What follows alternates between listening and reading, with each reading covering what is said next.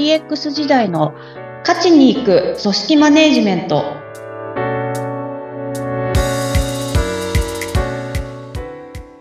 お疲れ様です。株式会社ダズリー代表取締役筒井千明です。インタビュアーの土井さとみです。どうぞよろしくお願いします。よろしくお願いいたします。筒井さん私すごい未来なものを見てしまったんですよ。はい未来未来です。あのですね、えー、新宿駅の東口で、スクランブル交差点のところにですね、大勢の人がビルの一角を見上げてスマホを構えてたんですね。で、なんだろうなと思って振り返ってみたら、まあ、いわゆるまあ巨大なデジタルサイネージなんですけれども、それがですね、3D なんですね。立体なんですよ。で、これ、ビルの凹みみたいに見えてたんですけど、今思うとただビルの壁に映し出されてるんだと思うんですね。で、それが、あの、ビルの、の、ななんか凹みみたいに見せてて、そこに巨大な猫がですね、リラックスしてね、動いてるんです。で、猫がもう立体的で、で、立体的なだけじゃなくて、尻尾とか首とかを空というか空間にはみ出させてるように見える仕掛けになっていて、いやー、3D ってここまで来たかと。もうただのビルなのに、ビルに映し出されてるものなのに、いや、本当面白かったです。もうこれからね、例えば、まあ、新宿にいらっしゃるご用がある方、ぜひ東口にいらしてみていただくと、もう大人気になってるので、頻繁に投影されてるっぽいんです。皆さんぜひ出かけていただきたい。すごいですよ。筒井さん、今度一緒に見に行きましょうよ。ぜひぜひ。いや、うん、ちょっと、ありそうでな、デジタルサイネージですもんね。そうだと思うんですよね。うん。ありそうでなかったなーって。多分技術的にできるんでしょう？けど、まあなんかどこかがまだ精度が足りないとか、うんぬんとかでこれまでなかったのかもしれないですけど、うん、でもこれだけの感動をこう皆さんに与えるはい。からはすごいなっていう。いや、本当ですよね。もう外国人の方たちも喜んでスマホで動画撮ってましたもん。もちょっとした観光名所になってましたね。まあ、そうですよね。ねえ、面白いですね。3D ってなんかこれからきっと普及してきますよね。いや、普及してほしいですね。なんか私はあの、SF で出てくる、こう、はい、ホログラムと交信する手のひらでっていう。手のひらに人がちっちゃな人がね。そうなんですよ。出てきてね。っていうのをずっと昔からやりたくてですね。わあ、それ、え、やってください、筒井さん。そんなプロジェクトをぜひ。いや、でも、どなたが本当力をお借りして、せめて生きてる間にはそれをやり。いいですよね。おばあちゃんがね、孫と話したくなった時とかにね、手のひらに孫を呼んでね、話すとかね。すごくなんかいいじゃないですか、その世界。ねねすごくいいですよね。いやー、夢がある。いいですね。デジタル、あったかいデジタルって感じがしますね。ねちょっとそういうお話ですよね。そういう。ね、本当です。はい。さて、えー、ここのところコミュニケーションのお話続けていますが、今日はですね、専門家とのコミュニケーションの2回目です。はい。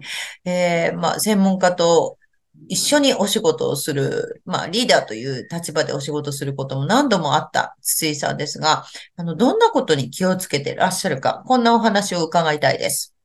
あ、はい、ありがとうございます。もう、あの、結果的に行き着いたところみたいな 話ではありますけど、はい。やっぱり、あの、役割分担というか、そこの部分が、まあ、マネジメントする上では、すごく大事だなっていうふうには思ってますかね。うんうんうん、役割分担っていうと、例えば、まあちょっと具体的に、まあ、あの、具体的な名前とか業務とか言えないかもしれないですけど、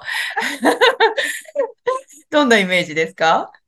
あの、単純にこう、自分がこうマネージャーサイドの立ち位置に立っていて、で、エンジニアさんたち専門領域、まあ、デザイナーさんとかも含めてっていう方で言うと、あの、まあ、その専門領域を担っている方たちはもうとにかくそこを極めてもらうっていうところをやって、で、自分はマネージメント、マネージャーサイドだとすると、あの、特に私が手掛けていた、あの、プロジェクトだったりすると、まあ、クライアントさんとのセッションだったりとか、あと、チーム全体のマネージメントだったりとか、まあ、そこの部分をとにかくやるっていう形で、あの、それって別に上下があるとかっていう話ではなく、うんうん。彼が苦手な分野を補い合う関係にあったんだろうなと思っていて、うーん。それ、あの、筒井さんがおっしゃるハブ型リーダーシップな感じですか？えっ、と、でもそうですね、本当にそれぞれが得意なというか、あの、パフォーマンス発揮できる領域で、それを発揮していく。で、全うん。目的に向かっていくっていう意味で言うと、そこはそうですね、はい。で、役割分担してるところは、まあ、その専門家の方に、まあ、お任せというか、もうあんまり深入りしない感じですか？でも、本当に、その、ちょっと言葉が難しいですけど、深入りっていうところで、なん、なんて言うんですかね。あなたのこと、分かっていることは私も分かってますみたいな、なんかそういう領域に立とうとすると、はい。どんどんどんどん詳しくなればなろうとするほど、ライバル関係みたいになってしまうという。ああなたは言う、こう言うけど、私はこう思うよ、みたいな。その専門領域についてもそういう話の仕方になっちゃう感じですか？なんですよ。で、そこをじゃあ、あエンジニアさん同士であれば別にそれでいいんだと思うんですけど、そそういう意見の、あの、ま、あの、交わらせながらでいいと思うんですけど、私はマネージメントサイドなんだとすると、そこはもう任せて、例えばこう意見が衝突してたりとかするんだとしたら、じゃあそれをこうどういうふうに、えっ、と、じゃあ目的に照らし合わせたらどこがいいのっていうところをやっていくっていうのが、まあ自分の役割ではあるので、うんうんうんうん。意味での役割分担って感じですよね。ああ、そうですか。いや、その、ライバルになっちゃうっていうの、ちょっとわかる気がしますね。でも、多分そうなんだと思うんですよね。うん。そこライバルになっても仕方ないですもんね。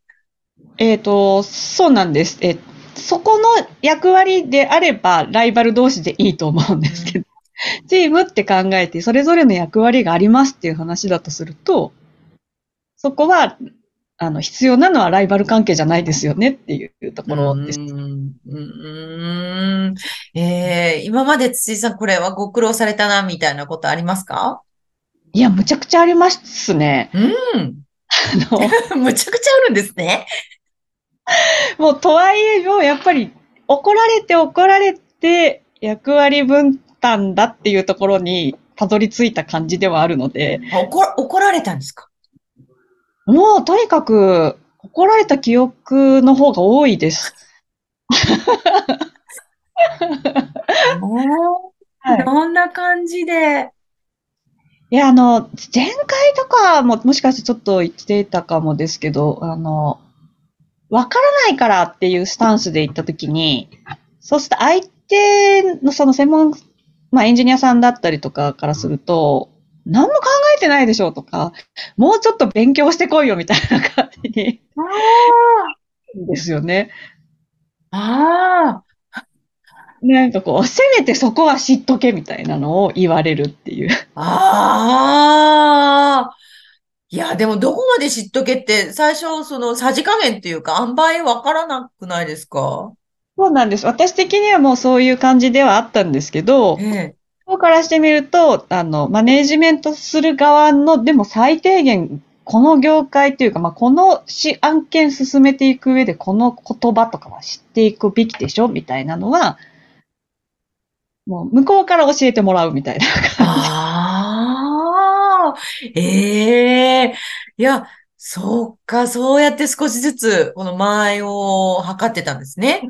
なんです。どこが自分の領分で、どこがエンジニアさんの領分で、とはいえ交わる部分のところはどこなんだっていうのを、怒られながら測ってったっていうところで、で、あとなおかつこっちのスタンスも、いや、わからないんだよねって言ってると、あの、もう全部それ透けて見えてるので、いや、困ったら全部聞けばいいと思ってるでしょって。怒られ、怒られましたね。うわはい、みたいな答えて。快活に、はい。あの、じゃあ、えっと、何を学べばいいか教えてくださいってっていうのは、そこで、まあ、なんとか食らいついて聞いてたっていう感じですね。どこの部分までは知ってたらいいですかっていう話で。そうすると、まあ、あの、プロジェクト進めていく中でとか、開発進めていく中で、この言葉を抑えないと致命的だからねって言われるとか。なんかそんなです。でも、筒井さん、そのプロジェクトが終わって、また新しいプロジェクトに入ると、これまた新しい専門家さんがやってきて、その知っとくべき領分っていうのも、新たな領分が発生するわけですよね。いや、もうずっとそれの繰り返しですね。特にこの業界っていう。うどんどん進化してるみたいな話で言うと、こう、ここまで覚えたら大丈夫がないので。ああ。じゃあ毎回この辺まで知っとかなきゃかなっていうのを改めて勉強して。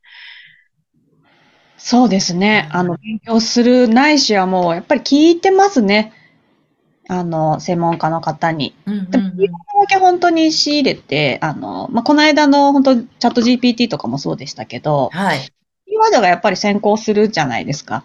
うんうんで、どうやら AI であるみたいな話とか、それぐらいのパクッとした情報で、で、エンジニアさんとかに、最近出てきたあれってどうなのとか、あの、どういうとこ押さえとけばいいのとかっていうのを、まあ今はそういう感じで、あましたけど、っていう。ああ、少し、まあ基本の基本みたいな知識を入れといて、ちょっとずつ知識を引き出させてもらうみたいな。そんなイメージですかね。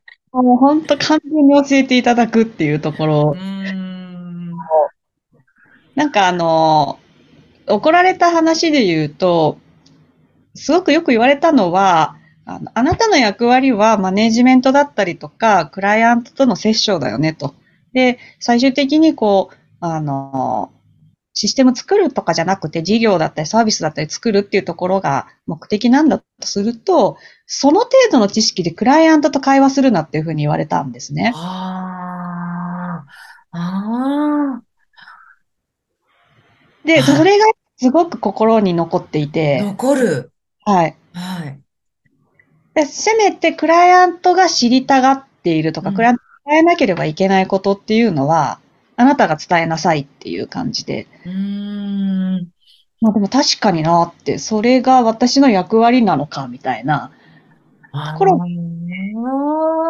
あ、そこ、すごくわかりやすい説明ですよね。あの自分がどんな風に振る舞うべきかっていう指針になりますね。そうですね。なので、そういう風に、あの、エンジニアさんというか、まあ、その時のチームメンバーからは、あの、私はそこをやってほしいっていうふうに見られてたんだな、っていうふうに思って、で、なんか比較的それは、そうですね、結構いいきっかけだったのかなっていうのはありますね。うん。とても参考になりました。そろそろお時間になりました。今日は専門家とのコミュニケーション第2回でした。筒井さんはプロジェクトマネジメントについてのセミナーを開催しています。ポッドキャストの概要欄のリンクからご覧ください。お話は？株式会社ダズリーの筒井千明でした。ありがとうございました。インタビュアーは土井さとみでした。次回もどうぞお楽しみに。